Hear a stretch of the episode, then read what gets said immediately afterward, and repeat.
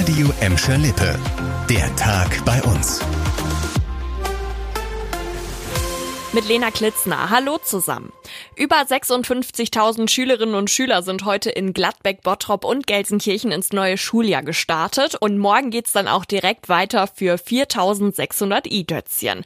Und damit der Schulweg für die Kinder auch so sicher wie möglich ist, wird die Polizei in den nächsten Tagen öfters mal an den Schulen am Start sein. Sie wollen so vor allem auch ein riesiges Parkhaus vor den Schulen vermeiden.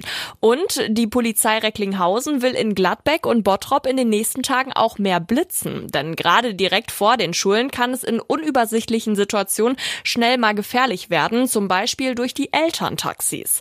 Am besten lassen Eltern das Auto einfach ganz stehen oder sie gehen zumindest die letzten Meter mit den Schülern zu Fuß. Das appellieren mehrere Verbände und auch die Verkehrswacht Bottrop. Ja, und im Moment lassen viele ja auch immer mal wieder das Auto stehen und nehmen den Bus oder die Bahn. Drei Wochen lang könnt ihr jetzt ja noch für neun Euro in ganz Deutschland damit fahren. Aber wie geht's denn eigentlich nach dem 9-Euro-Ticket weiter?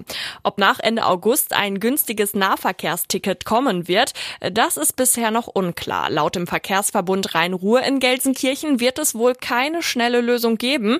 Annika Bönig hat dazu weitere Infos für euch. Ein weiteres günstiges Ticket direkt nach dem Auslaufen des 9-Euro-Tickets ist aus Sicht des VRR unmöglich. Das sei auf die Schnelle nicht zu realisieren, sagte Vorstandschef Castrillo der Rheinischen Post. Er berichtete außerdem, dass die Verkaufszahlen im Juli nach dem Hype beim Start schon zurückgegangen seien. Dauerhafte Neukunden seien kaum dabei. Die meisten Menschen hätten das 9-Euro-Ticket für Freizeitfahrten genutzt. Auch die Bundesminister für Verkehr und Finanzen hatten sich schon gegen eine Fortsetzung des Günstigtickets ausgesprochen. Stattdessen müsse der Nahverkehr grundsätzlich erneuert und attraktiver gemacht werden. Was aber schon jetzt ganz gut klappt, die Bochumer Straße in Gelsenkirchen-Ückendorf attraktiver zu machen. Da läuft's im Moment sehr gut, die kommen echt voran. Da wurde heute nämlich das sanierte Haus Reichstein eröffnet. Der Umbau des 120 Jahre alten Gebäudes gilt als landesweites Vorzeigeprojekt und das kann sich jetzt auch wirklich zeigen lassen. Der Altbau von Haus Reichstein war nämlich wie viele andere Häuser an der Bochumer Straße eine Schrottimmobilie.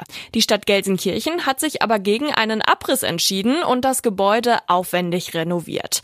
Jetzt soll es quasi ein Vorbild für alle anderen Problemhäuser in NRW sein. Ab sofort soll es dort regelmäßig Veranstaltungen geben und ein Café und das Stadtteilbüro Bochumer Straße sind da auch schon eingezogen. Und am Freitag könnt ihr euch das Haus Reichstein auch mal angucken. Dann gibt's da nämlich einen Tag der offenen Tür von 12 bis 20 Uhr. Das war der Tag bei uns im Radio und als Podcast. Aktuelle Nachrichten aus Gladbeck, Bottrop und Gelsenkirchen findet ihr jederzeit auf radio und in unserer App.